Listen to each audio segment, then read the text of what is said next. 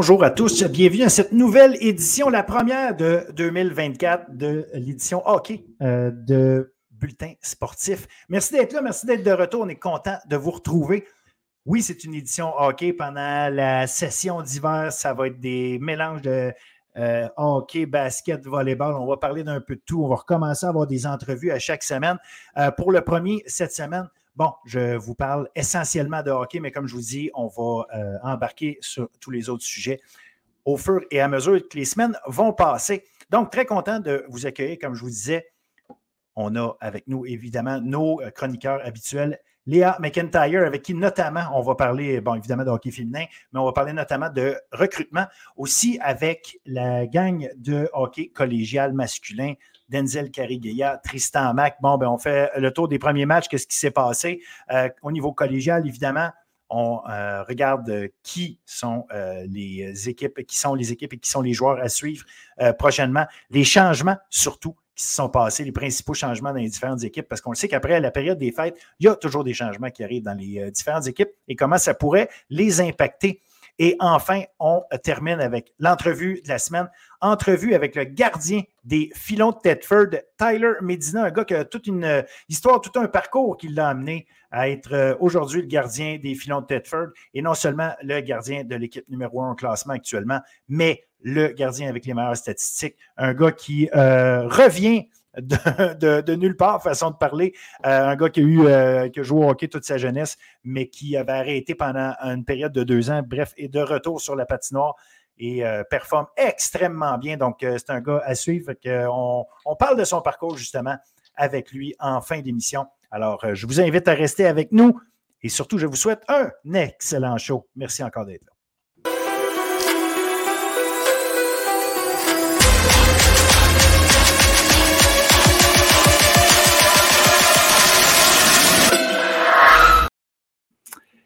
OK féminin avec Léa McIntyre. Bonne année 2024, Léa. Salut, bonne année à toi. Ben, merci, merci.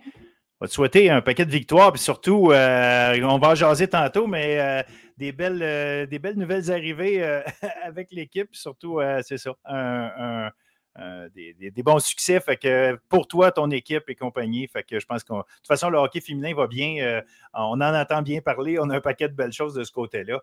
Fait que je vais, je vais te souhaiter le tout le mieux possible pour, euh, pour 2024 de, de, ton côté personnel, puis sur le côté du hockey, évidemment. Merci beaucoup on a euh, évidemment amorcé la saison, euh, en, fait, amorcé la saison. Hein. Le deuxième volet de la saison, parce qu'on est rendu à l'année 2024, on a passé les fêtes. On, amorce ça, mais en même temps, j'ai l'impression que des fois, on redit toujours les mêmes affaires. Les Stingers de Concordia, euh, encore invaincus. Par contre, petite frousse quand même contre les GGs d'Ottawa. une victoire qu'on est allé chercher en prolongation en fin de semaine. Euh, vendredi passé, en fait, à Ottawa. Euh, bon, c'est pas la première fois qu'il se ramasse avec des victoires euh, après la, période de, réglementaire, mais ça reste que elle gagne. Qu'est-ce que tu veux faire? Elle gagne systématiquement. J'ai l'impression des fois, c'est ça, qu'on se répète beaucoup, mais regarde, un moment donné, ça va peut-être arriver. Je leur souhaite en fait que si ça arrive, ça arrive en saison régulière et pas un mauvais moment, parce que franchement, quelle belle équipe de hockey. C'est sûr, euh, je pense que de gagner en prolongation, bon, c'est peut-être pas le scénario que le groupe d'entraîneurs veulent vraiment avoir. Par contre, euh, je suis certaine qu'il y a une petite partie d'eux qui, qui, est un peu contente qu'ils fassent face à de l'adversité maintenant, euh, savoir comment réagir maintenant dans des games qui sont plus serrés.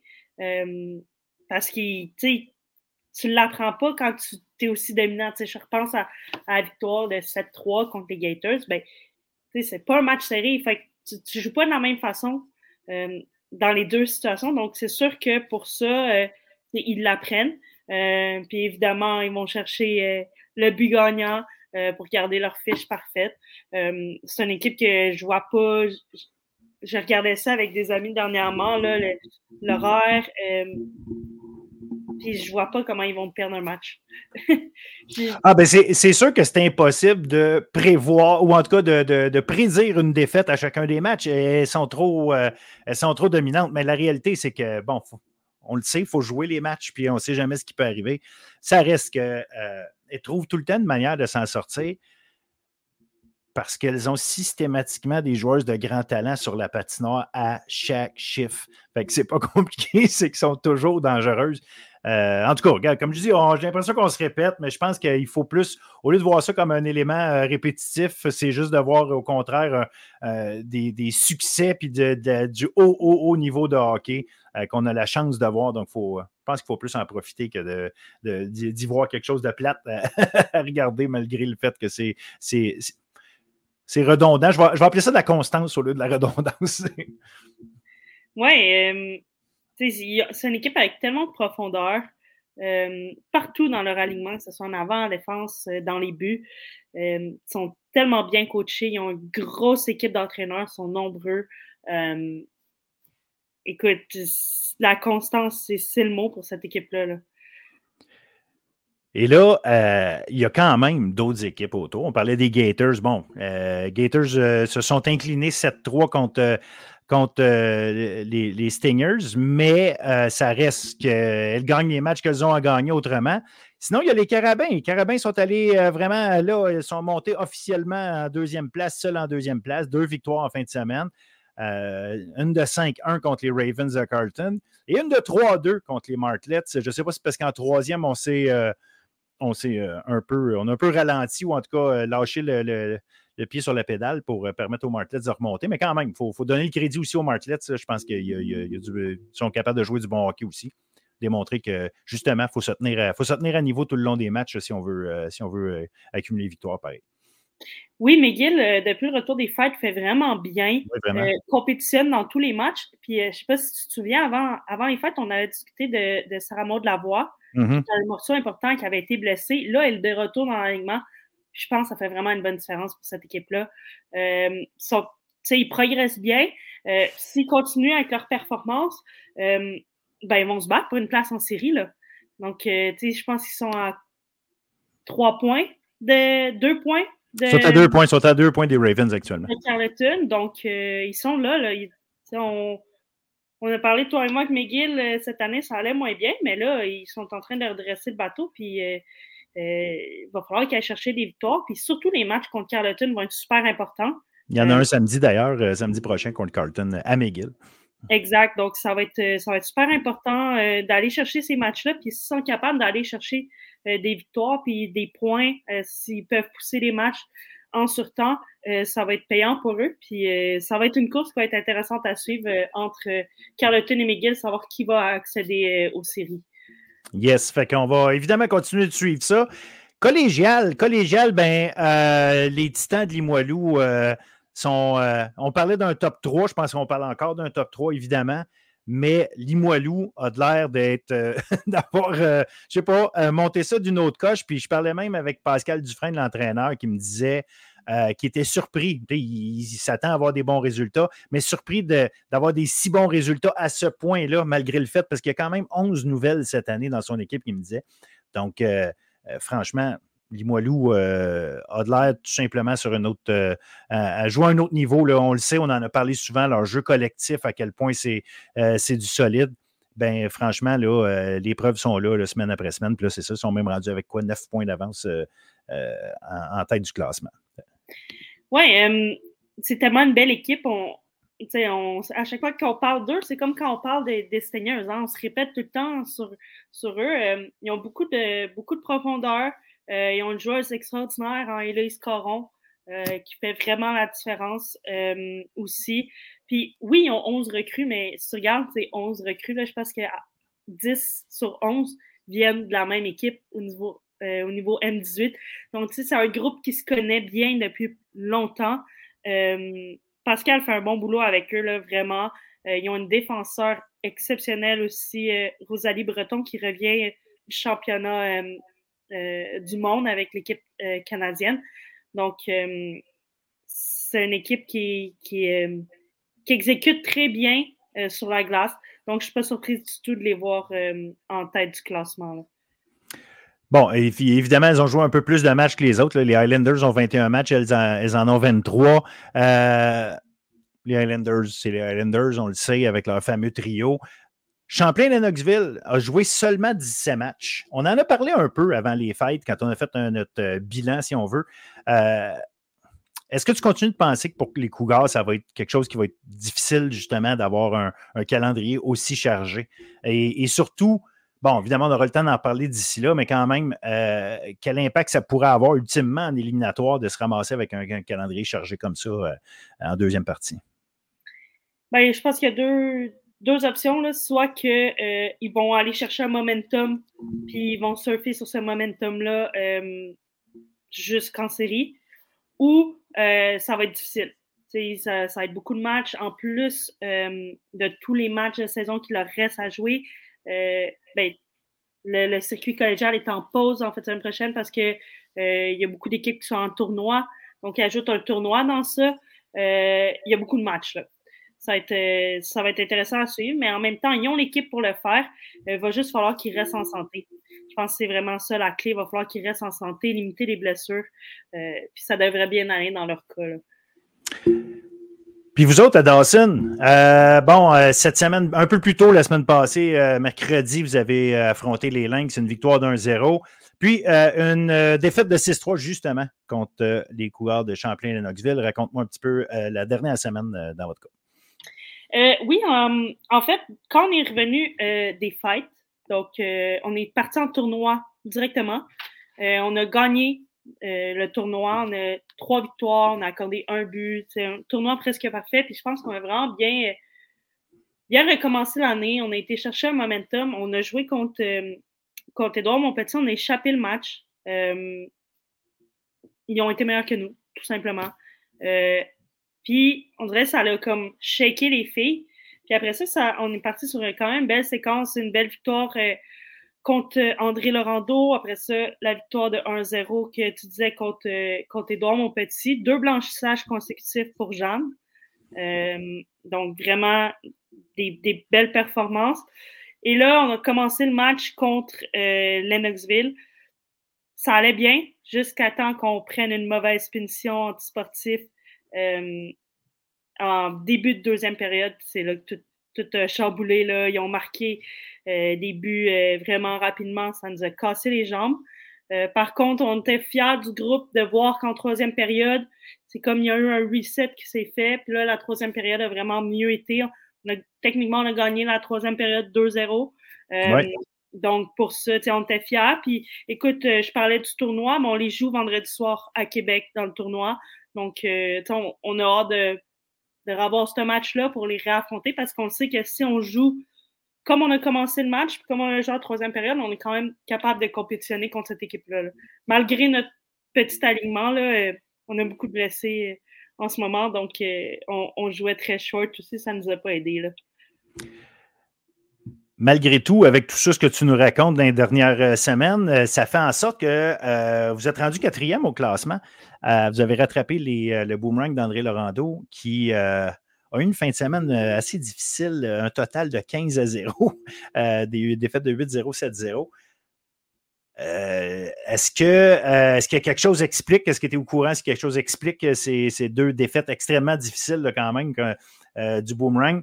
Puis quel impact des fois, ça peut avoir dans une équipe là, de.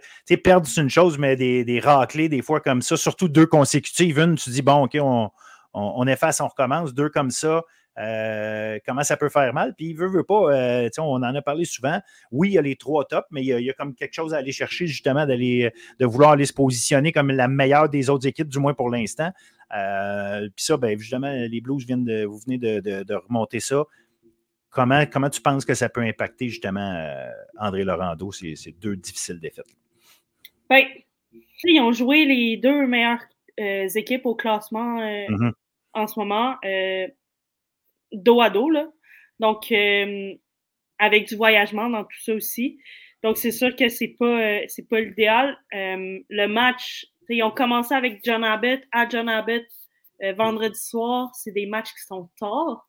Donc, c'est à 8h30 que ça commence. Donc, ça fait vraiment une différence. Euh, après ça, ils reviennent à, euh, à, la maison, on part pour Québec le lendemain. C'est sûr que c'est un horaire qui est vraiment difficile. On l'a déjà vécu aussi euh, cette fin de semaine-là.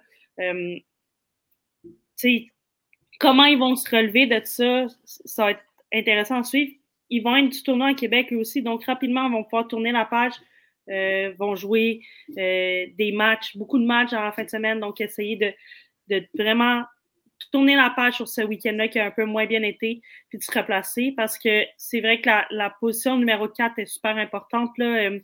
Euh, la position 4 et 5 vont s'affronter dans mm-hmm. les séries, donc tu veux vraiment finir dans ces positions-là pour être sûr de ne pas prendre une équipe du top 3 euh, en première ronde. Puis c'est sûr qu'on veut gagner l'avantage de la glace, donc on va tout faire pour essayer de, finir quatrième. Euh, c'est très serré, là, nos deux équipes, quand on a des matchs, des matchs sont intenses, serrés. Euh, donc, jusqu'à la fin de l'année, euh, ça, ça, devrait être euh, une belle course à suivre entre, entre nous et, et André Laurando, mais c'est vraiment. c'est sûr que c'est la même chose pour eux, là, mais c'est vraiment une position qui est importante qu'on va aller chercher. Là.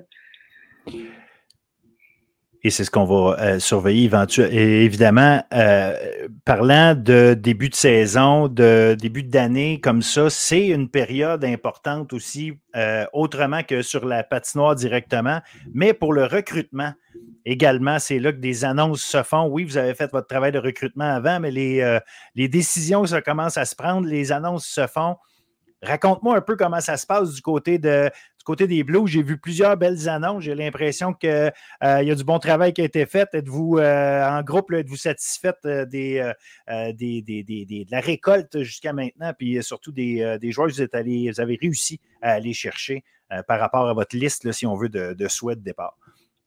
Euh, oui, euh, on est vraiment satisfait. Euh, il nous reste encore une place, donc on n'a pas terminé. On perd beaucoup de joueurs cette année, donc on rentre, je pense que c'est neuf, neuf nouvelles joueuses qui vont rentrer.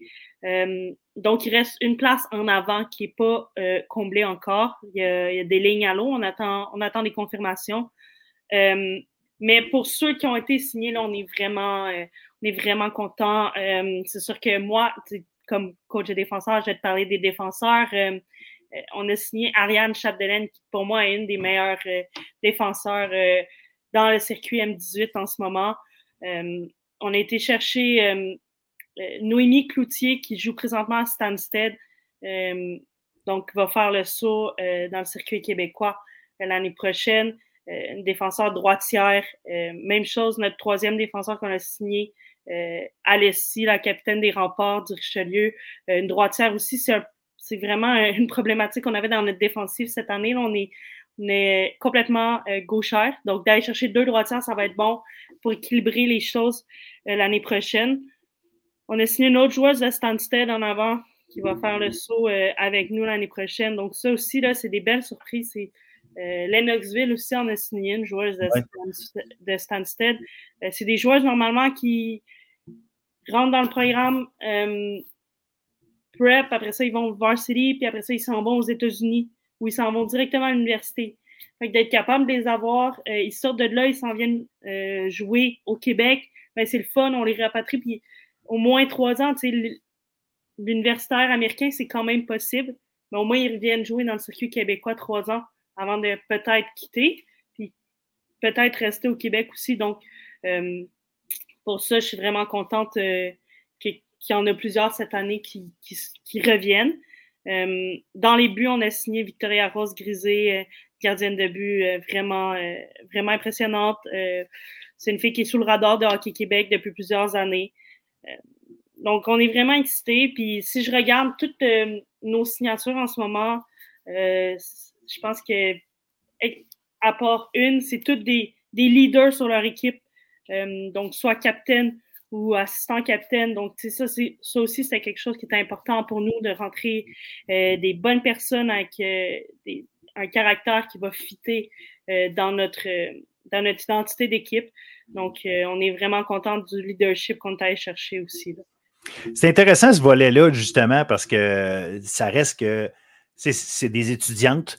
Euh, mais, mais vous, quand même, vous prenez le temps de construire une, une, équipe, pas avec juste des bonnes étudiantes, des, des, étudiantes bonnes joueuses de hockey, mais avec une, euh, une intention aussi. Fait qu'il y a une culture d'équipe qui est là.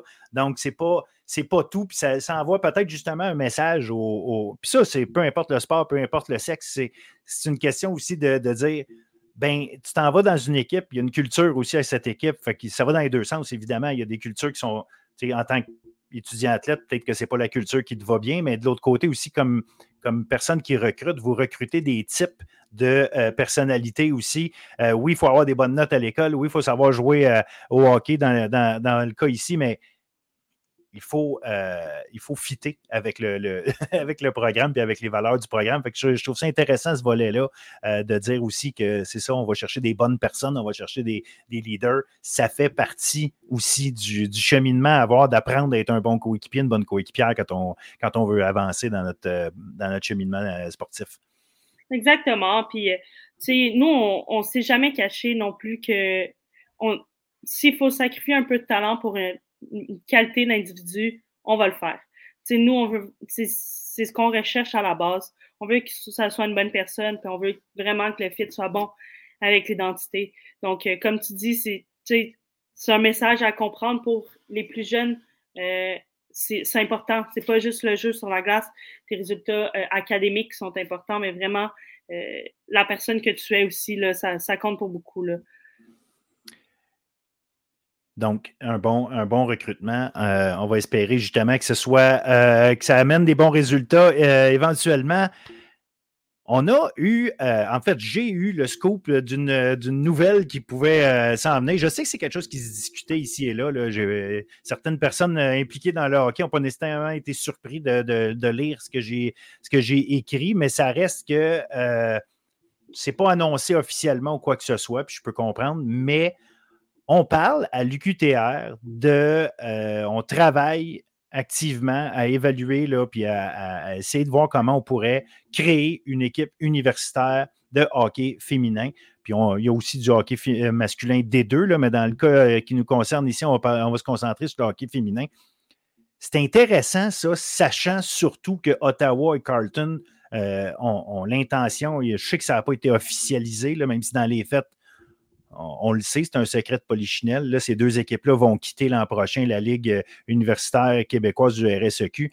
Donc, penser qu'une euh, nouvelle qu'une université amènerait une nouvelle équipe comme ça, euh, bon, on pourrait compenser parce qu'une Ligue à quatre, c'est pas, pas optimal du tout. Maintenant, j'aimerais avoir ton avis parce que ça reste que le bassin, c'est un enjeu. Et, et, là, on va se retrouver avec six équipes D1, d'un collégial D1, euh, cinq équipes québécoises, si évidemment on prend pour acquis que l'UQTR arrive, on se retrouverait avec cinq équipes québécoises euh, universitaires. Euh, c'est une réalité là, où est-ce qu'on peut dire, le, bassin, est-ce qu'on peut vraiment se retrouver avec autant d'équipes collégiales qu'universitaires ou universitaires que collégiales?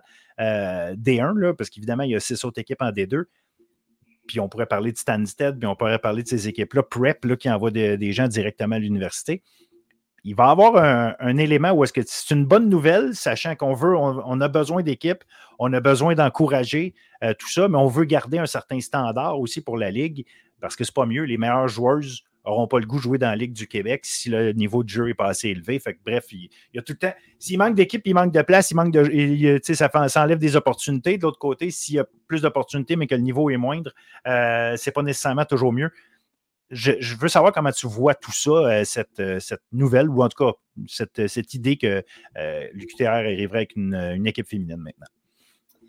Quand j'ai vu que tu as, sorti la nouvelle, j'étais vraiment excitée. je trouve vraiment que c'est une bonne nouvelle. bon, là, au niveau du, bassin, est-ce qu'il y a assez de joueurs? Ça, je ne suis pas au courant. Moi, je le vois de l'extérieur, puis je trouve ça vraiment, vraiment cool c'est une belle opportunité pour des joueurs francophones qui n'ont pas d'intérêt à étudier en anglais d'avoir une place de plus où jouer. Parce qu'en ce moment, si on regarde les faits au niveau universitaire, U-Sports, si tu es une étudiante francophone et que tu ne veux pas étudier en anglais, ben, tu as l'Université de Montréal ou l'Université Moncton. Ça se résume à ça.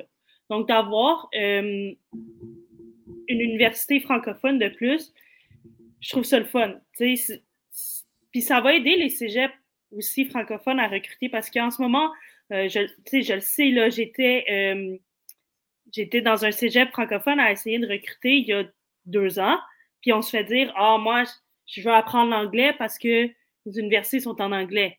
là, c'est sûr que c'est, les trois équipes francophones, bon, ils vont pouvoir bénéficier de ça aussi.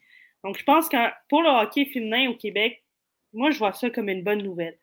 En plus que ça soit à Trois-Rivières, euh, c'est une région où que le hockey euh, Division 1, il n'y en a pas. C'est Montréal ou c'est Québec. Fait que d'avoir quelque chose entre les deux, je trouve ça le fun. Ça va expandre le hockey euh, dans, dans cette région-là. Ils ont une division 2 à Trois-Rivières. Donc, je pense juste que pense juste que c'est positif de voir les succès que les Patriotes ont avec les garçons. C'est sûr que d'avoir une, culture comme ça, sportive, aussi forte à l'université, ça, va avoir des répercussions sur le hockey féminin. donc, moi, je vois juste ça comme du positif. je suis excitée. Ça va, être le fun d'avoir une équipe de plus dans le, circuit québécois si ça, se concrétise. Euh, tu l'as dit, là, les deux équipes de, Ottawa quittent. Donc, euh, d'avoir une équipe de plus, c'est des matchs de plus parce que je pense que ça, c'est un enjeu qui était majeur aussi de, jouer des matchs euh, à quatre équipes. si je joue cinq fois contre chaque équipe, ça fait juste 15 matchs. Donc, je pense vraiment que, c'est une bonne nouvelle. Mais comme je te dis, au niveau des. Tu sais, je suis pas au courant de au niveau des bassins, si c'est réaliste ou quelque chose. En même temps, ça obligera les équipes à faire, euh, faire preuve de créativité. Les Carabins, il y a quelques années, il y avait euh, des joueuses de la France. Euh, l'année passée, avec Kelly Koenig de la Suisse. Donc, s'il n'y a pas assez de joueuses francophones de niveau au Québec, ben, ils seront créatifs et iront en chercher ailleurs. Des francophones dans les maritimes. donc, ça va, être, ça va être intéressant. J'ai hâte de, de voir si ça va se concrétiser. Puis si oui, euh, pour quelle année, l'année prochaine ou l'autre d'après? Euh, on dirait que je me serais attendu à ce que Laval ait une équipe de hockey féminin avant euh, l'UQTR, sachant le, succès. Ça peut arriver, ça peut arriver. Remarque, là, c'est pas parce que l'UQTR démontre l'intérêt et qu'ils travaillent là-dessus qu'ils vont réussir à, monter quelque chose avant. Là. c'est, effectivement, tu as raison. Laval, assurément qu'il y a quelqu'un là-bas qui réfléchit à l'idée. Là. Exact. Mais je pense que d'avoir des équipes à l'extérieur de la région de Montréal, euh, ça va être bien. Euh, donc, euh, j'ai hâte de suivre ça, ce dossier-là, là, pour voir ça s'en va où. Là? Ben, c'est intéressant parce que là, regarde, on a eu le début de la saison de la, LPHF qui est vraiment, vraiment euh, il y a, une, belle vibe autour de ça, puis euh, qui n'est pas juste une affaire de marketing, parce justement, côté marketing, ils n'ont pas été champions et championnes du monde dans cette, cette catégorie-là, la Ligue, mais malgré tout, ça, ça prouve que l'intérêt est, réel puis sincère pour le hockey féminin parce que malgré le fait qu'ils n'ont pas, ils pas été extraordinaires au niveau marketing, ben, les gens sont au rendez-vous pour voir les matchs, puis ils reviennent. Euh, les gens sont au rendez-vous pour regarder les matchs à la télé aussi, puis ils, reviennent. Donc, euh, il y, a, quelque chose qui est là, qui est, euh, malgré tout ancré chez les gens. Il ne manque plus qu'à l'entretenir, s'assurer de l'entretenir, mais ça reste qu'il y a un intérêt là. Bon, si au niveau universitaire, on peut, on peut brasser une coupe de choses, puis si ça fait en sorte que euh, on retient un peu plus de, joueuses euh, euh, ici qui décident de s'en aller. si on crée un plus gros bassin parce que les jeunes filles embarquent dans cette, cette mouvance-là du hockey féminin, qui n'est pas juste une question d'aimer regarder les matchs à télé ou aller les voir jouer, mais qui donne envie aux filles qui jouent déjà de continuer peut-être plus longtemps ou les filles qui cherchent un sport de choisir le hockey regarde, ce, sera bien. Mais en tout cas, on peut dire que le janvier 2024 est, bon pour le hockey féminin, justement, en ce moment. En tout cas, on va en profiter pendant que ça passe. Oui, exact. Le hockey féminin, je pense que je pense qu'on peut le dire, là, est en santé en ce moment. Euh, puis pour les jeunes filles, de voir les modèles pro, ça va faire en sorte qu'ils vont s'inscrire au hockey. Puis à un moment donné, on va l'avoir le bassin pour être compétitif dans cinq équipes au Québec.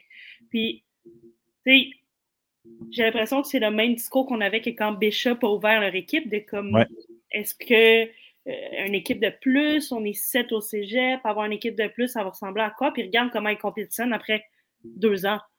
Donc, tu sais, j'ai pas d'inquiétude. Euh, Trois-Rivières, c'est proche de Québec. Puis on sait que Québec a un gros marché. Donc, euh, je pense au centre du Québec aussi, qui est quand même une bonne, un, bon, un bon bassin de joueuses. Donc, euh, moi, je pense que ça fonctionnerait, puis euh, ça va permettre à plus de petites filles de rêver à se rendre au plus haut niveau possible. Donc, euh, c'est du positif pour moi. Là. Ben excellent. Écoute, euh, on, se reparle bientôt, puis en espérant effectivement que cette, euh, ces, beaux moments-là continuent dans le, dans le temps, parce que c'est, euh, tu l'as dit, là, ça, ça, démontre une santé du hockey féminin. Maintenant, il faut, faut, le voir avec plus de joueurs, plus d'opportunités. là, tu sais, c'est le fou la poule. Qu'est-ce que ça prend? Est-ce que ça prend un plus gros bassin avant de faire plus ou ça prend plus d'opportunités pour créer un plus gros bassin? rendu là, c'est plus pense pas que ce soit nécessairement important de déterminer qu'est-ce par quoi il faut commencer. À un moment donné, il faut que ça commence quelque part en espérant que ça dure un peu puis que la, machine embarque. Euh, donc euh, voilà, fait que, écoute, un, gros merci Léa. Un bon début d'année 2024, comme je t'ai souhaité en début d'année, en début de, chronique. Puis euh, on repart ça. Fait qu'un gros hiver, un gros hiver, beaucoup de bons hockey à suivre. Puis on se reparle très bientôt. Merci encore. Merci à toi.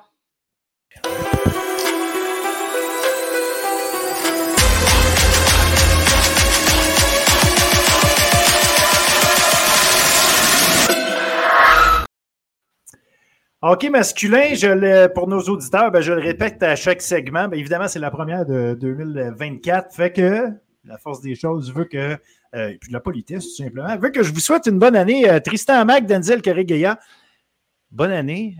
Profitez-en bien, soyez heureux surtout. Soyez, euh, ben, soyez en santé. On, espère être en santé. Être heureux, on s'arrange pour travailler pour. Puis, ben, regarde, je vous en souhaite le, meilleur pour vous autres, tout ce que vous désirez d'abord. Puis beaucoup de plaisir. Fait que bonne année 2024, messieurs. Très heureux de vous retrouver. Pareillement, et on souhaite la même chose pour les gens qui nous regardent ou nous écoutent. Exactement, très content de vous retrouver. Là, on revient des fêtes. Il y a eu un peu de hockey qui s'est joué dans les deux dernières fins de semaine. On va y revenir un peu plus tard. Mais la période des fêtes est euh, une période quand même importante euh, pour euh, des, du mouvement de personnel. Il n'y a peut-être pas de transactions euh, proprement parler comme euh, dans la LHJMQ. Euh, et d'ailleurs, il, y a eu des, conversations pendant dans les dernières semaines par rapport à ça, ou dans la dernière semaine par rapport à ça, justement, du fait que comme il y a des transactions, on se retrouve à avoir des joueurs de 16 ans, 17 ans, bref, en secondaire 5 qui se trouvent à devoir quitter leur école en plein milieu de l'année pour pouvoir aller dans une autre ville, dans, un autre endroit pour poursuivre parce qu'ils sont rappelés par des équipes de la Ligue de hockey junior majeure pour qui il manque de joueurs. Mais euh, il y a aussi la Ligue euh, collégiale euh, dont les, alignements, les formations sont bouleversés par un paquet de changements et notamment par ce qui peut se passer dans la Ligue junior majeure du Québec. Mais il y a toutes sortes de raisons aussi qui peuvent amener ça. on sait que comme c'est des étudiants, il y a les résultats scolaires qui peuvent jouer. il, y a un, paquet de choses comme ça. Il peut y avoir des gens qui n'étaient pas inscrits à l'école avant, qui le sont maintenant on embarque dans toutes sortes de choses, puis sans rentrer dans nécessairement le, pourquoi du comment de chaque cas. On voulait quand même faire un certain euh, tour et regarder les principaux euh, changements euh, qui, ont, affecté les différentes équipes. Tristan, Denzel, vous avez fait vos devoirs là-dessus, regarder un petit peu justement quelles sont les équipes ou quels sont les joueurs justement qui sont venus s'intégrer ou qui ont quitté certaines équipes, ceux qui sont les plus importants. Tristan, je vais commencer avec toi. Euh, du côté d'André Laurando, il y a un certain Zachary Paulus euh, qui a quitté euh, l'équipe pendant la période des fêtes. Là, et il évolue maintenant dans, le Junior 3A du côté de Princeville. c'est quand même une perte importante en sachant que Zachary était capable d'amener une certaine physicalité dans le, jeu du boomerang, était capable d'amener une touche offensive, mais le boomerang a tout de même fait l'acquisition ou a ajouté, euh, devrais-je dire, deux joueurs là, euh, dans son équipe, ben, enfin un gardien de but euh, en provenance du Collège français de Longueuil, soit Alexandre Bellemare, qui évoluait du côté de Tedford l'année passée. Et le Boomerang a également ajouté le Maxime Rouleau, qui évoluait du côté de Longueuil dans le Junior 3A. Maxime qui va amener une touche offensive, qui va jouer des minutes, qui va jouer des minutes importantes, disons-le comme ça. Donc, je pense que euh, du côté du boomerang, un peu plus de profondeur à l'attaque. Il y a déjà une très bonne profondeur en défensive. Et puis un troisième gardien de but, ça ne fait jamais de tort en sachant que des fois, euh, tu veux donner des, soirées de congé à, des gardiens ou un gardien se blesse à un tel endroit, puis que ça, que ça se détériore ou des, ou des, facteurs de la sorte. Donc, euh, le, le, boomerang a ajouté un petit peu de profondeur, a perdu un, un joueur, à savoir comment les résultats euh, vont, euh, vont cheminer euh, d'ici la fin de l'année. Ah, tu mentionnes justement au niveau d'un troisième gardien, avec ce qui est arrivé avec Olivier Bacon, justement, je pense que l'exemple était là. Ça a fait en sorte que Mathieu Tessier a vu peut-être un peu plus d'action euh, que ce qui était prévu. Donc, effectivement, avoir un troisième ne, sera pas de trop, assurément. Denzel, tu as aussi regardé, là, savoir qu'est-ce qui se passait un peu partout dans la Ligue, regarder là, quels quel joueurs, quels noms sont à retenir parmi ceux qui ont quitté, ceux qui sont arrivés. Exactement, plusieurs arrivés dans la ligue. Mais pour moi, un ajout de taille dans le circuit, c'est Guillaume Filion du côté de Tedford, l'ancien défenseur des Huskies de Rwanda qui avait débuté la campagne dans la LHGMQ, va se retrouver avec les filons pour conclure la fin de la saison. Puis déjà qu'on avait une défensive vraiment bien établie, très complète, amener un joueur comme Filion qui va jouer des grosses minutes pour la formation de Martin Bernard, ça vient ajouter un plus à cette défensive qui compte déjà euh, des joueurs de qualité puis surtout de l'expérience. Avoir un Filion qui va pouvoir compléter des Dufour, des Chapes de laine, des UP, des Simon-Olivier Mainville, je pense qu'on ne peut pas demander mieux du côté des filons. Puis par la suite, il y a plusieurs départs aussi. Il faut le mentionner, des joueurs de qualité comme euh, Émile Dubois qui a été promu dans la LHGMQ avec les Olympiques de Gatineau. C'était le meneur au niveau des défenseurs, au niveau de la production des points pour Dubois. C'était un défenseur de 17 ans qui occupait un grand rôle chez euh, les Rebelles maintenant. Euh, il a été promu, j'ai eu la chance de le voir au centre Slush Poppy avec les Olympiques, puis il se débrouille très très bien pour l'instant. Donc déjà, on voit que la Ligue collégiale permet à des joueurs d'évoluer au prochain niveau et que les équipes de la, GMQ font confiance euh, au programme qu'on a au niveau collégial pour permettre à ces joueurs de se développer. Le départ de Cournoyer à Trois-Rivières, ça va être une grosse perte pour la formation de Vincent Dumont. Mais euh, je pense qu'on va être en mesure de, connaître du succès. On a quand même eu l'ajout d'un Jérémy Tessier devant le filet qui a bien fait à son premier départ. Une première victoire va compléter euh, un duo avec euh, son, son acolyte devant le filet. Puis ça va toujours être un excellent duo de gardiens. Donc, pour moi, à ce niveau-là, je pense que c'est les, principaux arrivées et départs dans, la ligue de mon côté. Et on a vu aussi l'ajout de, de, Sébastien Côté du côté de Saint-Laurent, il jouait au niveau M18-3. Euh, euh, titre de défenseur de 17 ans du côté des Vikings. Il est maintenant avec euh, la formation de Tim Archambault. Donc, ça va amener un défenseur de plus. Puis, il y a aussi deux joueurs là, qui se sont ajoutés du côté des Griffons de l'Outaouais, Alexandre Clocher puis Félix Gay. Donc, un peu de mouvement de personnel à gauche et à droite dans le circuit, comme à chaque année. Maintenant, euh, ça reste à voir euh, qui seront en mesure là, euh, de, montrer leur lettre de noblesse d'ici la fin de l'année. Je pense qu'il y a beaucoup d'équipes qui ont de la profondeur, qui ont tous les éléments pour faire en sorte que ça fonctionne. Maintenant, seront-ils en mesure de passer au prochain niveau? Ça, ça va être une autre question. Justement, euh, quelle équipe, euh, d'après vous, est le plus, euh, en tout cas, profite le plus de, de, ces changements? Est-ce que, est que justement les, filons, avec l'ajout d'un solide défenseur versus Sorel qui en perd un, par exemple, puis deux équipes qui sont en train de, se battre littéralement pour, pour le sommet du classement, même si visiblement Sorel, pas trop de problèmes, mais il reste que euh, est-ce qu'à long terme, là, on voit vraiment les filons peut-être euh, établir quelque chose d'encore plus, euh, solide, d'encore plus, fort, là, parce que clairement, c'était l'équipe de, la première, moitié de saison. Pas par trois, pas, longueurs, mais ça restait la, meilleure équipe de la première moitié de saison. Là, rajouter, un joueur de, ce niveau-là encore avec eux. Est-ce que, sincèrement, est-ce qu'on peut voir ça comme vraiment aller disons, rajouter la, pièce qui pouvait peut-être manquer, puis s'assurer de, s'assurer de continuer pour, euh, pour, Parce qu'évidemment, il reste encore beaucoup de hockey à jouer, là, mais s'assurer de continuer dans la même voie, puis se, se, positionner vraiment comme euh, favori avant les éliminatoires. Honnêtement, moi, je pense que le top 4, là, euh, ben, en fait, les quatre, les quatre équipes qu'on avait situées là, dans le haut du classement, donc Tedford, Sorel, Champlain, Saint-Laurent et André Lorando sont vraiment les quatre équipes favorites selon moi. Euh, il ne faut quand même pas prendre à la légère les Janois d'Alma.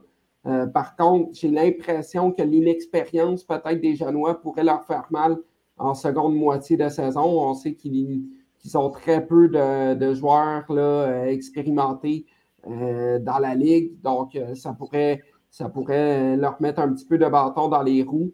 Mais néanmoins, c'est quand même une très bonne équipe. Pascal Hudon a de l'expérience avec son adjoint Jean-François Doré aussi. Donc, mais Sorel, Tedford, là, ce sont vraiment deux puissances. Là. puis, dans le cas de dans le cas de Champlain-Saint-Laurent, j'ai hâte de voir parce que là, bon, on sait que euh, Benjamin Chabot a, eu un appel des Olympiques de Gatineau. Ira-t-il à Gatineau ou n'ira-t-il pas à Gatineau? J'ai hâte de voir la suite des choses pour lui.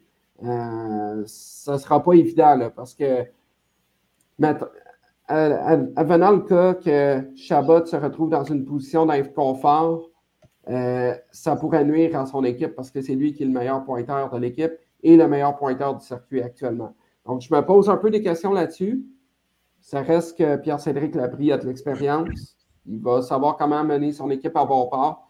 J'ai certains points d'interrogation par rapport à cette équipe-là, mais ça n'enlève rien à leur talent puis euh, à leur manière de jouer. Là. Mais ça reste qu'un Chabot, un Chabot qui quitterait, euh, veut, veut pas c'est plus qu'un pilier, là, on l'a dit, euh, premier marqueur de la Ligue. C'est ça. Ça n'a pas le choix, ça n'a pas le choix d'ébranler, euh, un peu la, structure, appelons-le de même. Mais la bonne nouvelle du côté de Saint Laurent, c'est que oui, si Chabot produit un peu moins, on peut compter sur d'autres joueurs qui sont en mesure de s'illustrer offensivement. Puis on l'a vu dans les matchs depuis le début de, de cette nouvelle année, en plus d'avoir ajouté Tristan Giroux, lui qui provient du Phoenix de Sherbrooke, il a déjà une trentaine de matchs d'expérience dans le circuit de. Je pense que d'avoir un Giroux qui a déjà cinq points à ses quatre premières parties au collégial, je pense que ça va venir ajouter à cette force de frappe qu'on a à l'attaque, puis on peut marquer sur plusieurs différents trios. Donc, nécessairement, Chabot ne doit pas avoir toute cette pression de marquer des buts parce qu'on est très bien lancé offensivement. Et je suis sûr qu'on va être en mesure de, de bien canaliser les troupes. On a joué un match émotif hier face à Sorel Tracy au Colisée Cardin. Ça s'est rendu euh, dans les toutes dernières rondes de tir de barrage. On a assisté à un excellent duel à haute intensité. Mais St. Lawrence devrait s'en sortir, mais c'est sûr qu'un Chabot à pleine énergie, je pense que ça ne peut pas faire de tort à cette formation. Absolument, absolument. Puis tu fais bien de parler du match euh, entre Sorel et St. Lawrence. Douzième ronde de tir au but pour, euh, pour départager. C'est euh, Justin Mongeau que tu allé marquer. Mais on, va s'entendre à un moment donné. J'imagine qu'on avait hâte de marquer le check bar parce qu'en réalité, c'est pas parce qu'il se marquait beaucoup de buts, c'est que ça entrait tout simplement pas. Euh, donc, euh, on devait se demander si on allait être capable de déjouer un des deux gardiens de but. C'est euh, intéressant parce que c'est deux équipes qu'on pourrait retrouver très loin en, éliminatoire, possiblement même en finale, une contre l'autre. Donc, on, a eu, on le droit à un beau match de ce côté-là, d'une belle confrontation. Absolument. On a, on parlait justement, euh, je veux revenir sur les rebelles. Euh, je pense qu'on n'a pas le choix. Les quatre derniers matchs, en fait, ils ont joué cinq matchs depuis le début, depuis le retour des fêtes, mais les quatre derniers en particulier, euh, Léo Saint-Michel, Donovan Côté, c'est neuf points chacun dans ces quatre matchs-là. Ensuite, Chad Prebzel, huit points dans ces quatre matchs-là. Clairement, on frappe fort du côté de Sorel. Oui, on est rendu égal en termes de points avec, avec Tedford trois matchs en main pour Tedford, mais ça reste qu'on les a gagnés, ces matchs-là. On s'est rendu jusque-là. Est-ce que est-ce c'est. Est-ce que. Est-ce qu'en fait, on est rendu à une équipe? Tu, parlais du top 4, tu mettais André Laurando, mais j'ai l'impression, on dirait qu'il y, y a, trois équipes qui ont le goût de, qui ont le goût de, de décrocher là, puis de partir plus en avant. Je ne sais pas si tu vois André Laurando euh, les suivre, mais j'ai l'impression que Sorel, Tedford et euh, Champlain-Saint-Laurent on, dirait, ont envie de, partir en trio de tête là, euh, pour le moment. Puis euh, ça, va être, André Laurando de les suivre. Euh, bref, je ne sais pas si vous, voyez ça comme moi. Est-ce qu'André Laurando, justement, va se, maintenir dans ce top 4-là ou s'il va avoir un top 3 puis, le reste après? historiquement parlant, André Laurando a toujours été parmi les très bonnes équipes après Noël. Selon la structure d'Alexandre Deneau, la progression des joueurs, sa manière d'enseigner, euh, d'utiliser euh, son équipe, etc., etc. Pour plein de facteurs, André Laurando a toujours été euh, parmi les meilleures équipes après Noël. et il ne faut pas l'oublier, la plus grosse bataille dans cette ligue-là, puis j'en parle à plein de monde quand, quand je me promène d'un aréna à un autre, c'est la bataille pour rester dans le top 4 de la Ligue. Mhm. Et non le top 3. Parce que pour les places en séries éliminatoires, C'est le 4. il faut que tu te retrouves dans le top 4. Puis après ça, ben, c'est les rondes euh, huitièmes de finale. Puis euh, parlez-en aux rebelles de Sorel Tracy l'année passée. Ils n'ont pas survécu à, à la ronde huitième de finale. là. Donc, tu sais, tu ne veux pas te retrouver en dehors du top 4. Si tu te retrouves dans le top 4, bravo, tu as une semaine de bail, une semaine de congé, les joueurs peuvent soigner les bobos, etc., etc. Donc, je ne vois pas de problème là. Par Non, contre, mais je suis d'accord avec que- toi. Je suis d'accord avec toi que c'est le Ouais. top 4 que- qu'il faut viser. Mais j'ai l'impression que là, il y a trois équipes qui sont en train de, de se. Comment je pourrais dire? Puis il reste encore beaucoup de hockey, je vais le dire souvent, je vais le dire tout le temps, mais ça reste que euh, on a l'impression que trois équipes là, qui sont en train d'essayer de. Comment je pourrais dire? S'assurer, se garantir cette position-là dans le top 4, puis il va rester une bataille entre Alma, Alma, euh, André Laurando, puis la flèche euh, potentielle. Euh, qui, En tout cas, c'est comme ça que ça semble vouloir se destiner j'ai l'impression, pour cette fameuse quatrième place-là, euh, il va y avoir de, l'énergie probablement qui va se dépenser de ce côté-là pour aller s'en assurer. Probablement. Mais je pense que de ce que j'ai vu euh, de l'équipe, ça a été un match difficile contre Sorel, contre les Griffons aussi. Ça n'a pas été une victoire facile, beaucoup de tirs accordés.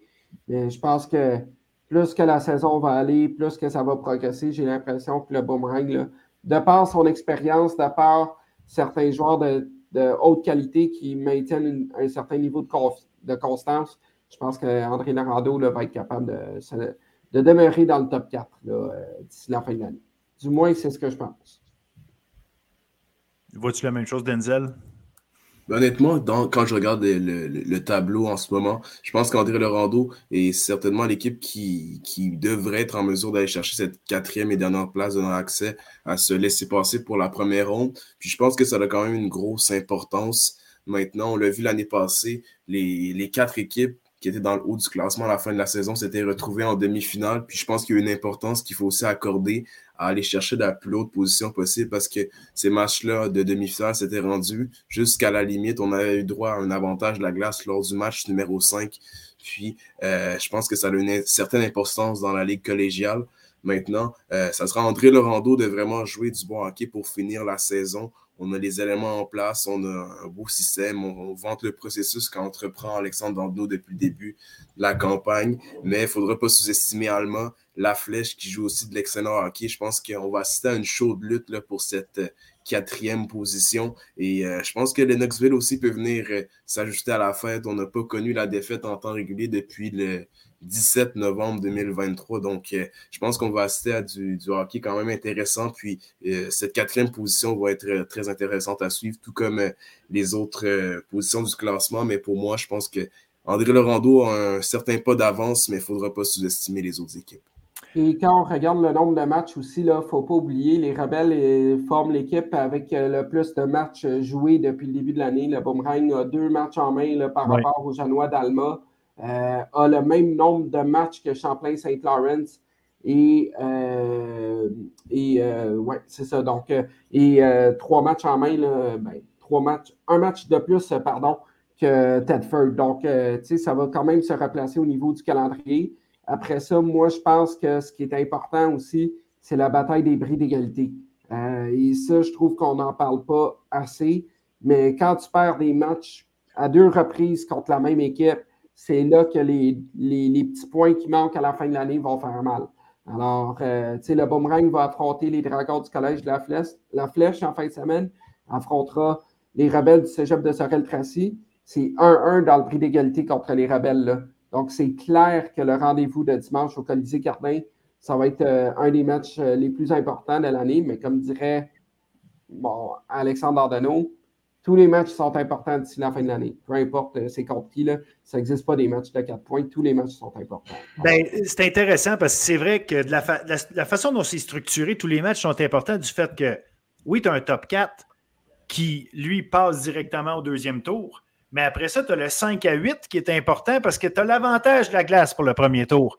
Donc, si tu finis huitième, tu as l'avantage de la glace au premier tour. Euh, fait que, ça aussi, ça, ça, ça, vient, euh, ça vient pas pour mêler les cartes, mais ça vient rajouter un élément d'intérêt, à savoir que les batailles, euh, comme là, il y a Lennox, Sainte-Foy, Saint-Hyacinthe, Lionel Group, il y a assurément Outaouais parce qu'ils ont joué moins de matchs, même s'ils sont, sont, derrière, euh, ça prendrait deux victoires collées, puis bang, on, rattrape tout le monde. Fait il, il y a un élément là-dedans où est-ce que euh, les batailles sont partout et sont constantes dans cette, euh, dans cette ligue-là.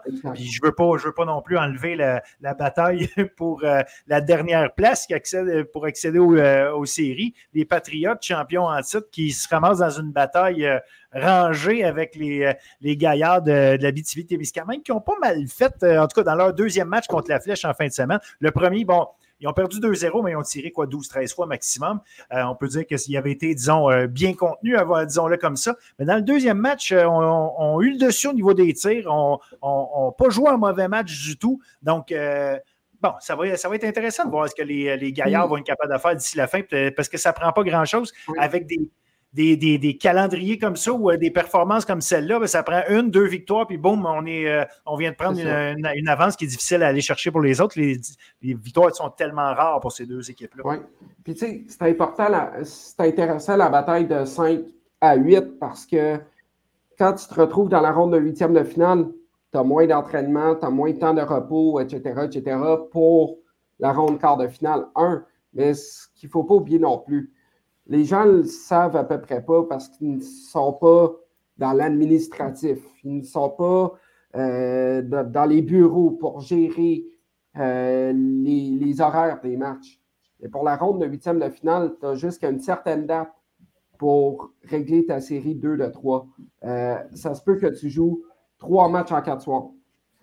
Fait que, tu sais, c'est ça, qui est important.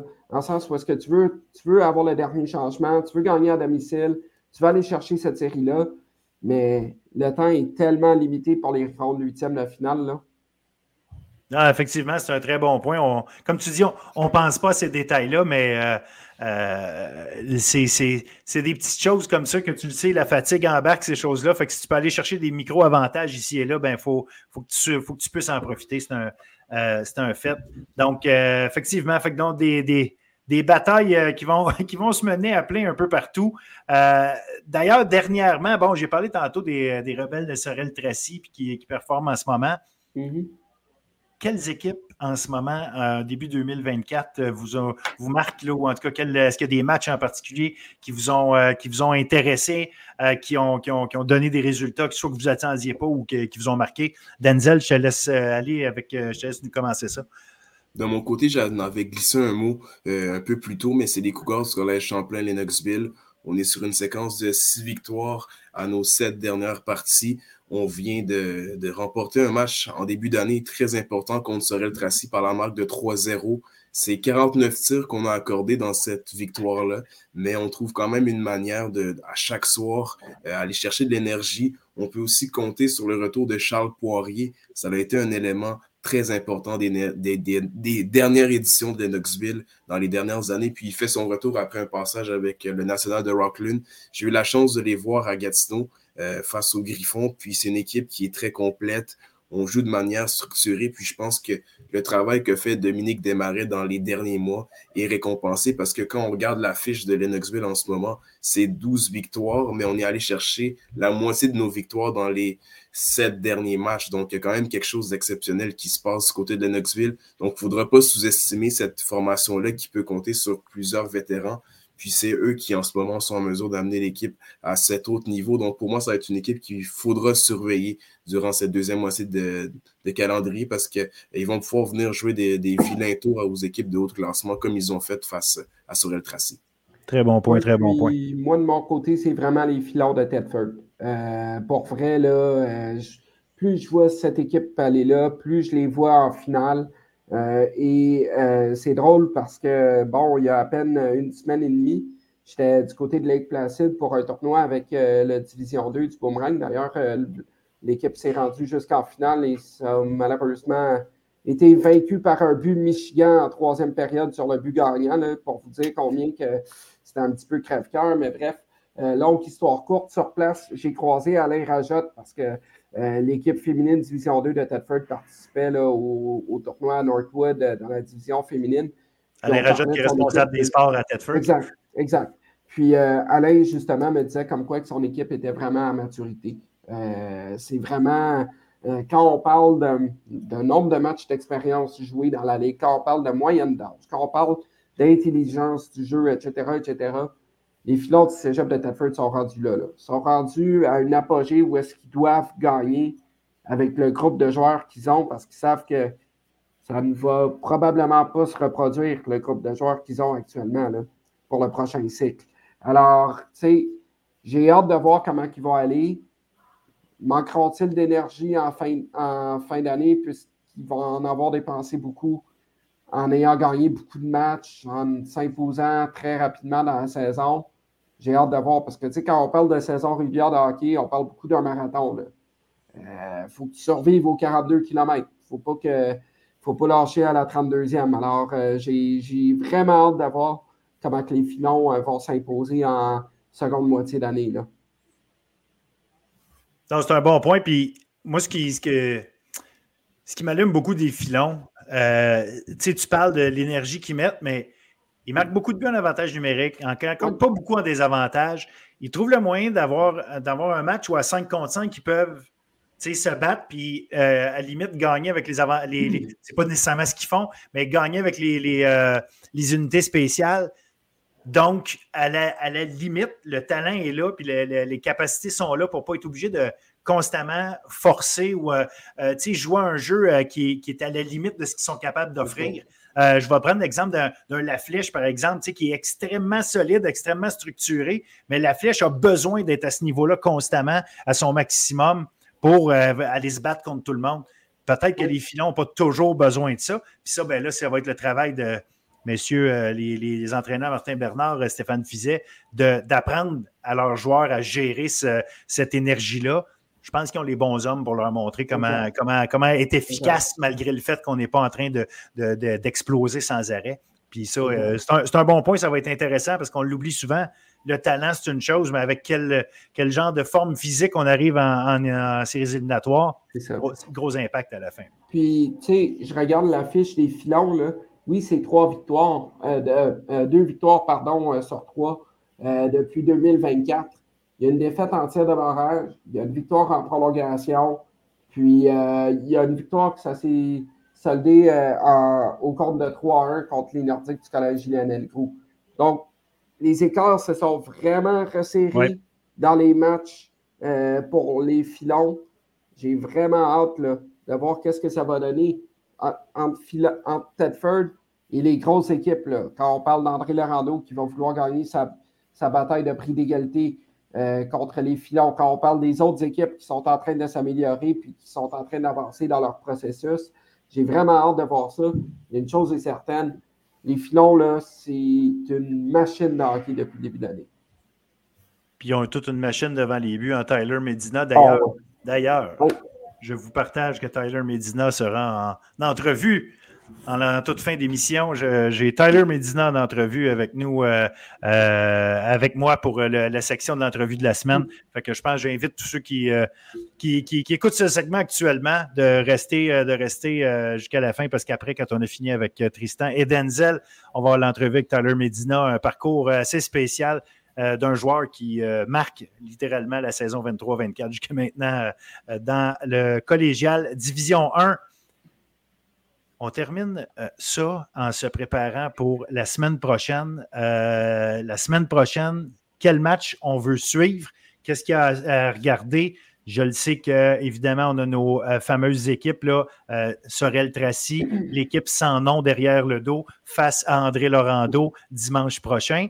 Donc, euh, j'imagine que ça, ça va faire partie euh, de ce qui va être euh, surveillé étroitement par M. Tristan Mac. Absolument. Puis, tu parles des chandails sans nom, puis je ne veux pas faire d'éditorial du jour par rapport à ça, mais je me dois de, de poser la question tout de même pourquoi n'y a-t-il pas de nom sur le chandail dans le dos des rebelles cette année, alors que dans les 13 dernières années de la Ligue, il y en a toujours eu des, un nom en arrière du chandail? Je me pose la question parce que, tu sais, c'est une équipe originale de la Ligue collégiale depuis le jour 1 en 2009. c'est une organisation qui fait les choses à leur manière, puis que ça fonctionne, puis, puis qui sont en mesure de bien faire les choses. Et c'est la seule équipe dans le circuit à ne pas avoir de nom dans le dos, dans une ligue provinciale, dans une ligue euh, collégiale.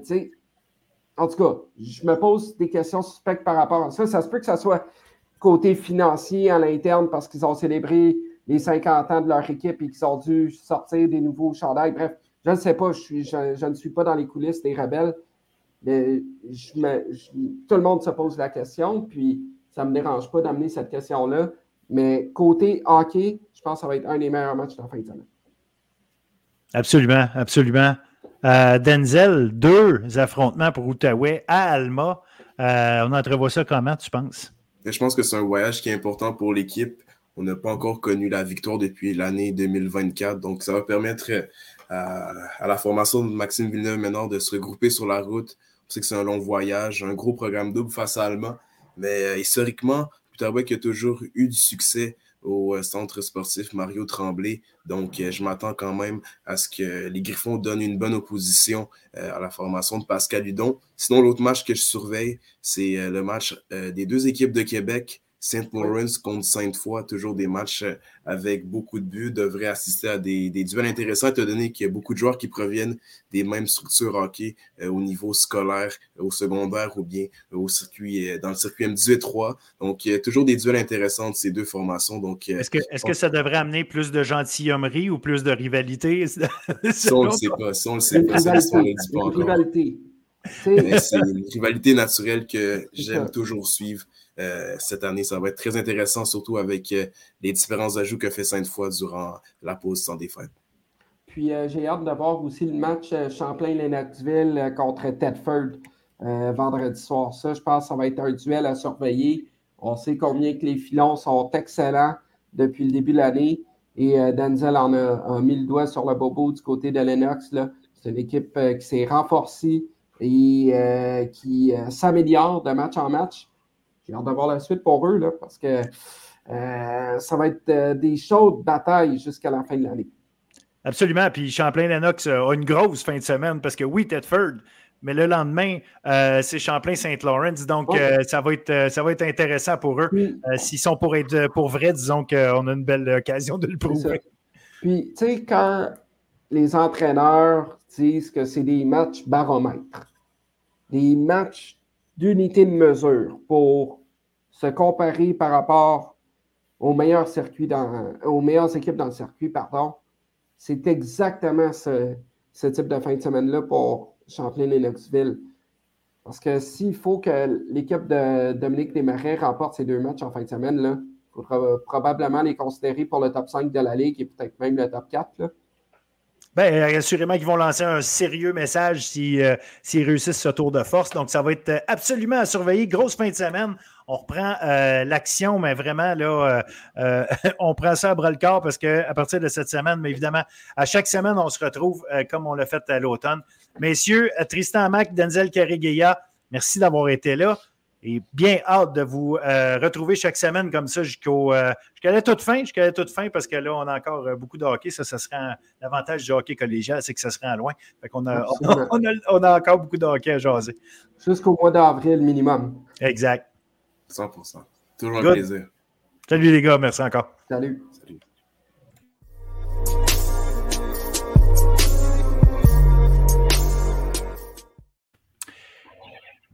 Cette semaine, on a une entrevue de la semaine et euh, pour compléter notre bloc euh, de euh, l'édition hockey, je reçois une entrevue, le gardien des filons de Tedford, Tyler Medina. Salut Tyler. Salut, ça va bien? Très bien, merci. Et toi? Ben oui. Good. je suis vraiment content de te recevoir. Tyler, tu connais une saison fantastique avec ton équipe. Ton équipe au complet connaît une super saison. On en parlera. Je te reçois en entrevue parce que euh, les habitués du podcast euh, nous ont entendu, euh, Tristan, Denzel, moi, parler de toi, évidemment, à cause de tes performances. Mais aussi pour une raison assez particulière, euh, cette année, on te voit arriver, puis il y a du monde qui se sont dit Mais, mais d'où vient Tyler Medina? Fait que je veux faire avec toi un petit peu euh, ton, ton, parcours, qu'on parle un petit peu de comment euh, s'est passée ta carrière de joueur de hockey jusqu'à maintenant. Parce que franchement, au-delà des excellents résultats que tu as, tu as quand même un parcours, disons, atypique de joueur de hockey. fait que, on, on, on, veut t'entendre parler. Donc, bon, mais Tyler, pour commencer, tu as est-ce que tu as comme bien des kids, tu as commencé à 3, 4, 5 ans à patiner, puis euh, tu as commencé ça comme ça. Comment tu as commencé à jouer euh, au hockey? Est-ce que ça a tout le temps été ton sport? Je te laisse me raconter ça un peu. Euh, oui, ça a tout le temps été mon sport. j'ai commencé à deux ans et demi à patiner. au début, j'étais joueur, en fait. Tout le temps, ah, commence à apprendre à patiner, d'où le côté joueur. Puis je pense qu'à l'âge de 10 ans, à tombe, j'ai commencé goaler, puis première game, je faisais une game joueur, une game goaler, puis ainsi de suite. Puis après ça, euh, saison prochaine, j'ai tellement aimé être goaler que j'ai changé pour être goaler à, temps plein, puis ça a tout le temps continué comme ça. Puis toi, tu viens de la région de Sherbrooke, si je ne me trompe pas, de, de l'Estrie, euh, canton de l'Est, whatever, euh, comment on l'appelle? tu, es natif de ce coin-là. Fait que donc, tu as joué tout ton hockey mineur dans la région là-bas. Euh, non, en fait, euh, quand j'étais plus jeune, euh, j'ai un peu voyagé, mais j'ai fait Rivière-du-Loup, Sherbrooke, un peu Québec, à Beauport, j'ai habité là. Fait que j'ai un peu joué. mais je pourrais dire que à partir de sixième année, puis 3 j'ai commencé à, Sherbrooke. OK. Puis tu, tu, déménageais, tes parents, tes parents te faisaient déménager, ils changeaient de place ou. ouais, ben mon père est un peu déménagé, fait que je le suivais un peu. Puis et là, fait que là, tu as, as, joué ton hockey mineur. Est-ce que tu jouais civil? Jouais-tu à l'école secondaire? Comment ça fonctionnait pour toi? Euh, ben, en fait, euh, j'ai commencé euh, puis 3 ben, avec le triolet, mm-hmm. du triolet. Fait que c'était un peu avec l'école. puis après ça, j'ai tout le temps joué avec le triolet puis 3 Bantam 3.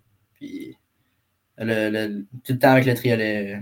Je pense qu'il y a une saison que je suis parti sur l'art 3 je suis parti à Rivière-du-Loup euh, jouer pour euh, l'Océanique. Ben, les Albatros maintenant, euh, du Collège Notre-Dame. Et dans, et dans, tout ce parcours-là, qu'est-ce qui t'a amené vers le collégial D1 comme ça? Je sais qu'il y a eu un, trou, là, les gens qui fouinent sur Elite Prospect notamment. Regarde ça, ils disent OK, il y, a, un petit 2-3 ans, on dirait qu'il il est nulle part, Tyler.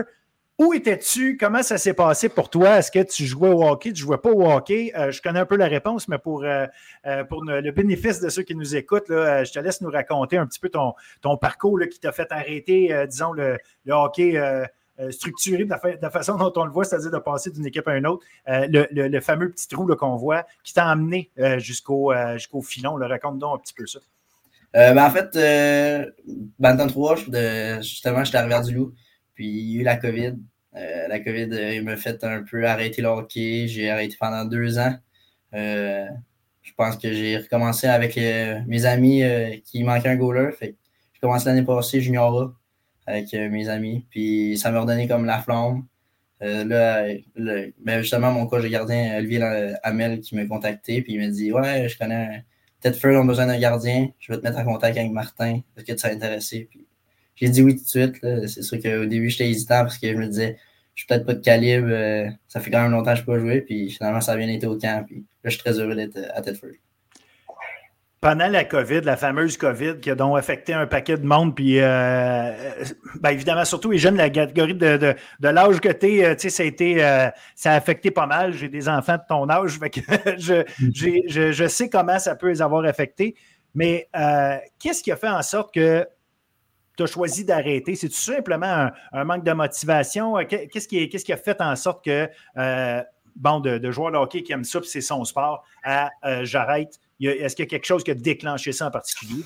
ben, je pense que d'un, l'école, moi, puis l'école, c'est pas mon meilleur ami, mettons, si je peux dire. Puis après ça, à Rivière-du-Loup, j'étais quand même jeune, j'étais loin de mes parents, j'étais en pension là-bas. Fait que revenir à la COVID, à temps plein chez mes parents, puis je pense que j'étais bien. Euh, j'étais comme dans ma zone de confort. Puis quand l'école, ben quand la COVID a comme arrêté, le hockey a comme un prix un peu de côté. Puis là, je me disais tout le temps dans ma tête, euh, je regrette un peu, mais là, les choses sont faites. Puis finalement, j'ai comme eu ma deuxième chance, puis je suis très content. Là, Junior A, c'était ça, c'était des chums avec qui t'étais qui, euh, qui, qui, sont tout simplement dit, dit viens gauler avec nous autres ou. Euh, ouais, dans le fond, euh, il manquait un goaler, puis s'il ne trouvait pas de goaler, il n'y avait pas d'équipe. Fait que c'était mes amis, ils m'ont dit Hey Ty, on a besoin d'un goaler, je sais que tu joues plus, mais ça te tente-tu juste jouer avec nous autres? Puis ça m'a redonné la passion, je pense. Ça, ça, a été une année incroyable, même si c'était Junior A, c'était vraiment le fun. Le, calibre, justement, Junior A, est-ce que c'était un bon, un bon tremplin pour toi de te revenir dedans? Est-ce que tu avais la même appréhension? Euh, bon, euh, je, vais avoir de la misère à suivre parce que ça fait un bout de temps que, je n'ai pas joué. Comment tu, le, comment tu le voyais, ce retour-là? Ben, ce retour-là, au début, je me disais, ouais, ça va être difficile, je ne suis pas en shape. Euh, peu importe le calibre, c'est sûr qu'il faut être un peu en shape. Puis, non, ça a bien été. C'est sûr que c'est beaucoup moins sérieux, moins de préparation avant la game. Puis, je pense qu'on arrivait là pour le fun. c'était tout le temps amitié, c'était tout vraiment smart, les games. Puis la, fameuse, euh, justement, euh, se remettre en shape, euh, travailler là-dessus. Comment ça a été pour toi? Parce que veux, veux pas, un gardien de but, tu peux pas vraiment te, te cacher, façon de parler, quand la, quand la est rendue vers toi, il faut, faut que tu sois prêt. Quand les retours sont là, il faut que tu sois prêt. Fait reprendre cette forme-là, est-ce que c'était naturel pour toi? Tu te gardais-tu pareil en forme euh, ou euh, en faisant des activités autres euh, ou en t'entraînant, je ne sais pas? Ou non, il a fallu que tu, tu vraiment reprennes, reprennes, de zéro pratiquement? Comment ça a été? Ben, c'est sûr que je m'entraînais pas pendant, mettons, mon arrêt de hockey, mais je bougeais quand même, je faisais un peu de sport, puis des fois, je jouais avec mon père dans la ligue de garage. mais c'est vraiment quand Tedford m'a rempli, j'ai comme mis les bouchées doubles, puis j'ai commencé un peu à m'entraîner, puis là, j'ai retrouvé un peu la shape. Qu'est-ce que, justement, là, ton, ton, la décision qui a fait en sorte que euh, tu, tu, Bon, le, le, fun de jouer au hockey revient, ça, c'est cool. Mais c'est de revenir aussi en allant à l'école. Tu l'as dit, l'école, c'est pas nécessairement mon ami.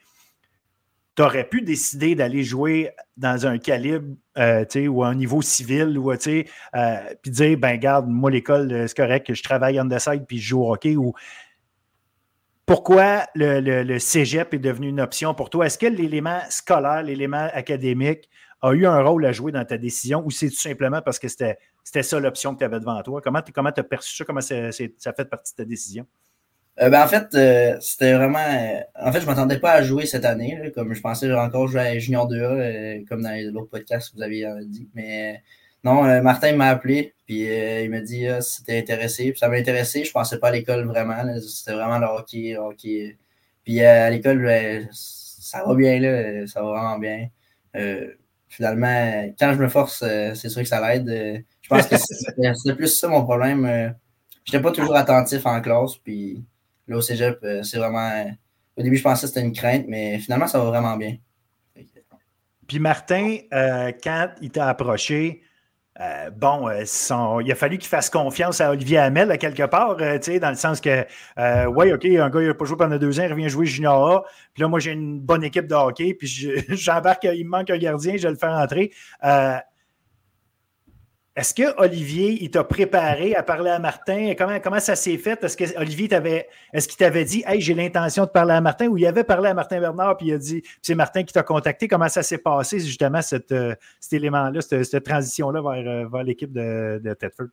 Ben, en fait, c'est vraiment drôle, mais moi, euh, je travaillais pendant mes deux ans, j'étais à temps plein, j'entendais un DP, puis le, Oli m'a écrit sur Messenger.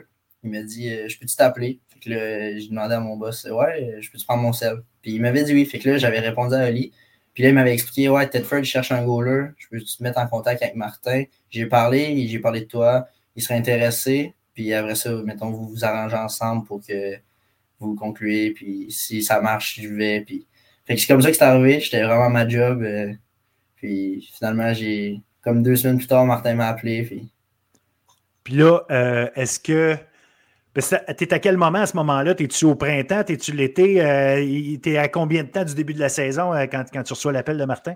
Euh, je suis à deux semaines avant le camp. OK. Je suis, quand même tôt. Là. Ben, j'étais serré dans le temps. Puis, je vais revenir sur la mise en forme. À ce moment-là, est-ce que tu te sens comme OK, euh, euh, je suis prêt ou c'est Wow, il faut que je me revienne d'abord, je m'en vais au gym. Comment comment tu as vu ça? Parce que veux, veux pas, c'est un paquet de choses qui arrivent. Ou est-ce que tu dis ben, je goal avec des chums, correct, je m'en vais continuer à, faire ça, versus Wow, il faut que j'aille faire ma place dans une équipe parce que tu es arrivé au camp. euh, J'imagine qu'il y a beau te dire il me manque un gardien de but, euh, tu ne peux pas en laisser passer 5 sur 6. Il faut quand même que, que, que tu joues. Euh, comment, comment, justement, là, tu sais, tu t'es mis dans le, dans le mindset de bon, je m'en vais, je m'en vais essayer de faire ma place dans l'équipe?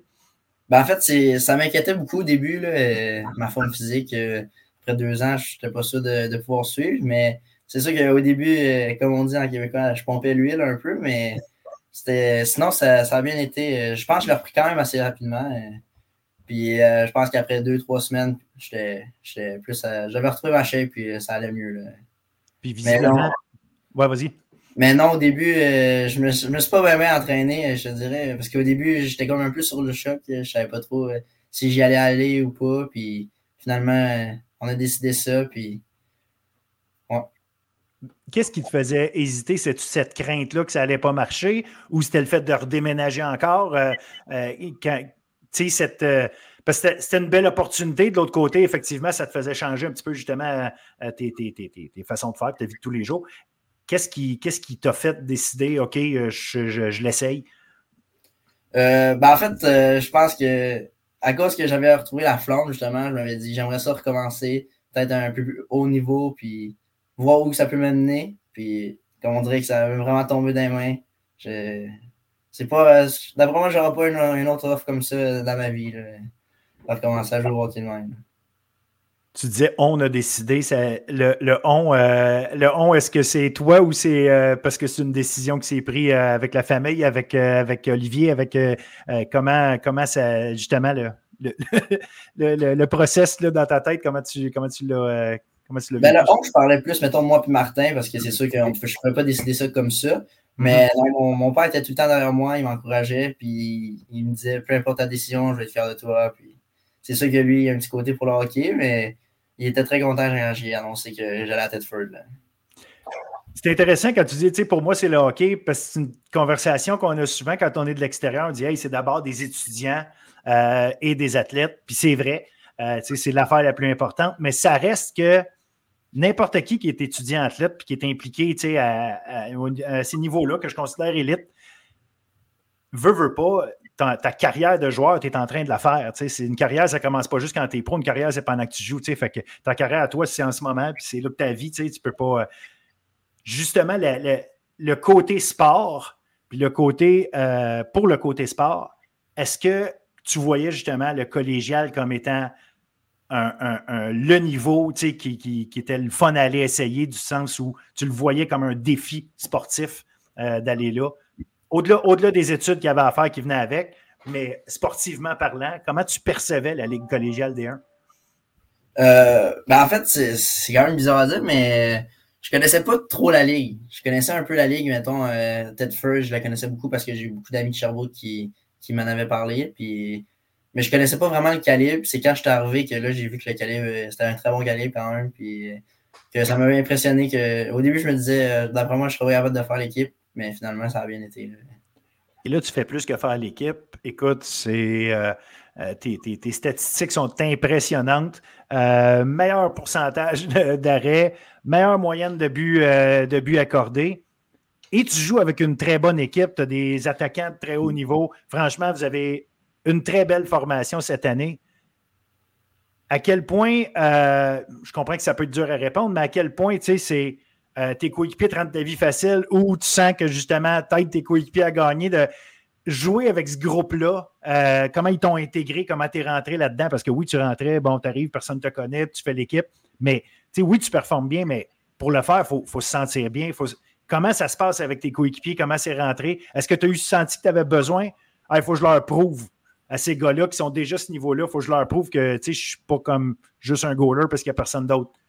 Ou versus, tu as senti tout de suite qu'ils t'ont intégré? Comment tu as, vécu ça avec eux? Ben, en fait, euh, il y a Mathis Dufour, euh, que j'ai joué avec lui euh, quand j'étais plus jeune, euh, Ok. au Arfan, là, au Triolet.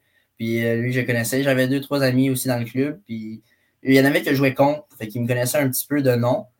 Mais ils m'ont vraiment beaucoup. euh, en, en fait, ils m'ont bien intégré. Là, et, ils me niaisaient tout le temps. Puis c'est sûr que ça me détend un peu quand les gars ils sont plus euh, funny avec toi. Là, mais non, euh, pour vrai, je me, je me sens vraiment bien. euh, ça a cliqué tout de suite. Là, les gars, ils me niaisaient, puis c'était vraiment le fun. Fait que je me suis senti en confiance, c'est sûr. Puis c'est sûr que jouer avec une grosse équipe comme ça, c'est le fun.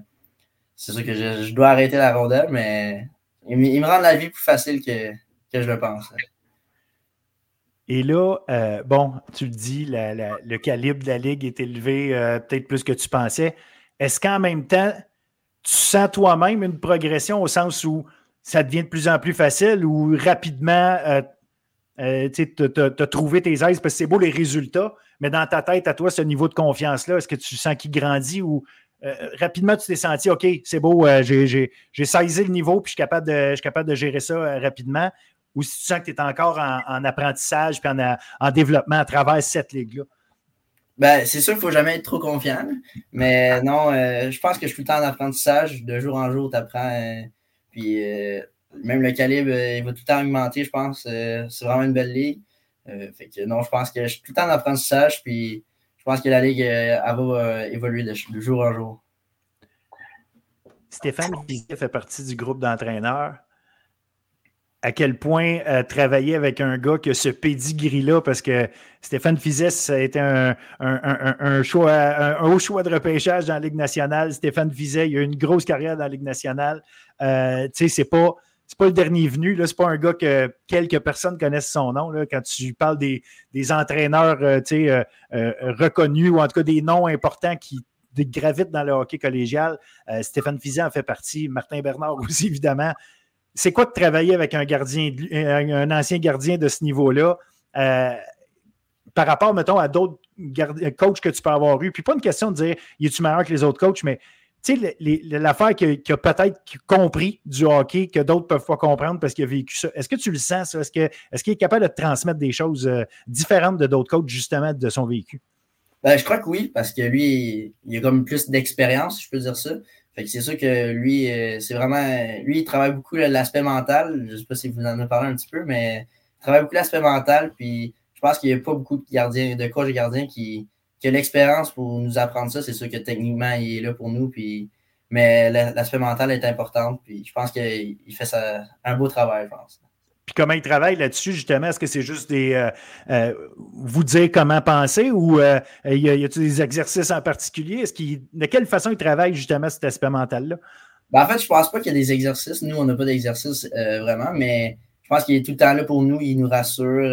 je disais qu'il y a un petit quelque chose, on peut aller le voir. C'est comme un deuxième papa. Je pense qu'il est là pour tout le monde, même les attaquants, les défenseurs. Puis il est là pour tout le monde c'est vraiment, il est vraiment très apprécié dans l'équipe. Là. il vous reste euh, grosso modo une demi-saison pour continuer euh, jusqu'aux éliminatoires.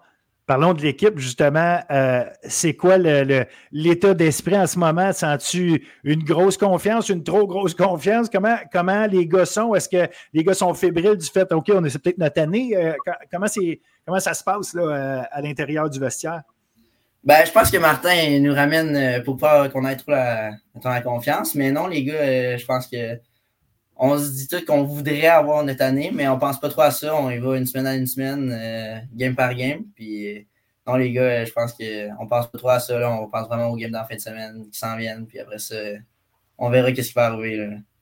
Y a-t-il une équipe ou un joueur à date qui te donne plus de troubles ou que, que tu as plus de misère à, sais, des fois, on a des repères, puis on dirait contre certaines équipes, pour euh, peu importe le sport, là, on a ça, on dirait qu'il y a des équipes de, la misère vont venir, on dirait qu'ils font des choses différentes.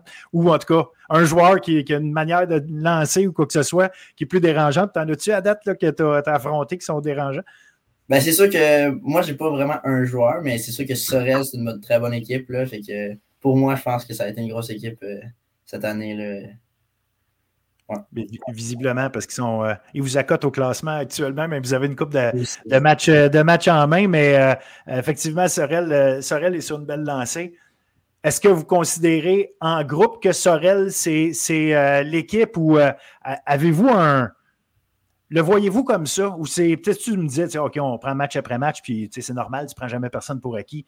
Mais y a-tu des équipes que vous ciblez comme OK, ça, c'est des équipes, c'est euh, spécial jouer contre eux, il faut vraiment être plus préparé ou, euh, euh, prendre ça encore plus au sérieux, ou ne serait-ce que parce que c'est une rivalité. C'est qui les équipes qui, qui, justement, ils viennent vous chercher davantage? Ben, en fait, euh, c'est rare qu'on parle des autres équipes. euh, vraiment, euh, c'est sûr que eux, moi, je n'étais pas là l'année passée, mais eux, les rivalités, c'est plus ceux qui ont, eu, qui ont affronté en playoff. Là. Mettons, Outaouais, Alma, c'est des grosses rivalités parce que l'année passée, ils ont perdu contre Alma. Mais sinon, non, on parle pas vraiment de- des autres équipes. là. on, se focus plus sur notre équipe. Puis c'est que, ce que l'avenir va nous donner. Là. Excellent. Parlant d'avenir, je vais finir là-dessus. Les gars de collégial qui, performent très bien, euh, il y en a plusieurs qui vont faire le tour vers la LHJMQ.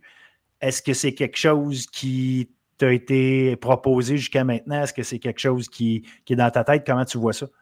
Ben, en fait, présentement, je me dis tout le temps, euh, je suis à Tedford, je veux finir ma saison à Tedford, puis euh, pour la, GMQ, on verra ce que ça va donner. Moi, je suis vraiment concentré sur Tedford présentement, puis l'école, c'est très important. Excellent. Tu étudies en quoi d'ailleurs? Sciences humaines. En semaine, good. Euh, ben, je, je- je disais que j'allais finir là- là-dessus, mais je, est-ce que est-ce que tu as un agent qui travaille euh, pour toi? Comment vous fonctionnez? Je suis toujours curieux de ça, puis je pose la question parce que je suis complètement ignorant de l'affaire. Est-ce que dans le collégial, les gars ont des agents ou euh, comment, comment vous fonctionnez par rapport à ça? Ou des consultants ou peu importe là, comment vous les appelez?